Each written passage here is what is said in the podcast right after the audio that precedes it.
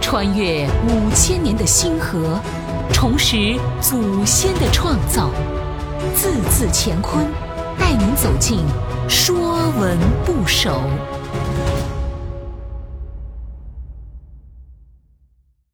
《说文不首》水，水是自然界的一种物质，是人类赖以生存的生命源泉。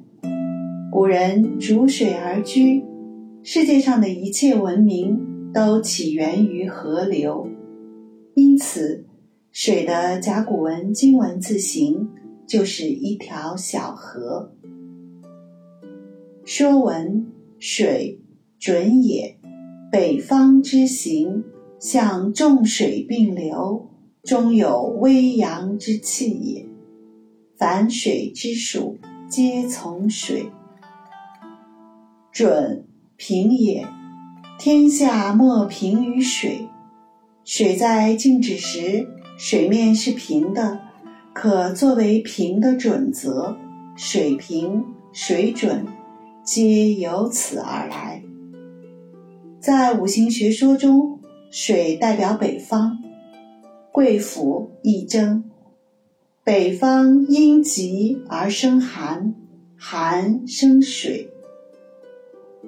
水的小篆字形像众多的水一同奔流，中间为主流，像有身影在内的阳气。段玉裁注：中化象其阳，云微阳者，阳在内也，微幽隐也。水的字形内在为阳刚的力量，强健而有力。外在的支流则呈现柔和与温润，内刚而外柔。水代表着中华民族最高的道德审美。老子说：“上善若水，水善利万物而不争，处众人之所恶，故几于道。居善地，心善渊。”与善人，言善信，正善治，事善能，动善时，夫为不色，故无忧。老子道出了一种最高的处世哲学：做人如水，能适应任何环境，能包容万物，至纯至真。孔子说：“水有五德。”因它长流不息，能普及一切万物。水有义，流必向下，不逆成形，或方或长，必循理。水有勇，流几百丈山间而不惧。水正直，源必自息，平准守法。水明察，无孔不入。水发源必自息，好像立志；水善变，取出取入，洗涤万物。故君子遇水必观。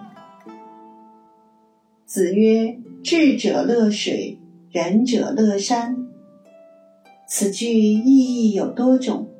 孔子说：“智慧的人喜爱水，仁义的人喜爱山。”智者之乐，就像流水一样，阅尽世间万物，悠然淡泊；仁者之乐，就像大山一样，岿然矗立，崇高安宁。以山水形容仁者智者，形象而又深刻。没有对仁和智极其深刻的体悟。绝对不能做出这样的形容。水是交友的榜样，君子之交淡如水。水也是处世的辩证，水至清则无鱼。水中有如风，水中有道义，水中更有万千智慧。凡水之属，皆从水。以水为元素造出来的字，大多有水所代表的含义。在《说文》中，水是强大的构字部件，属于水的部首字有四百六十八个，江、河、湖、海、渊等字皆从水。本栏目由字字乾坤出品，更多课程内容请关注公众号。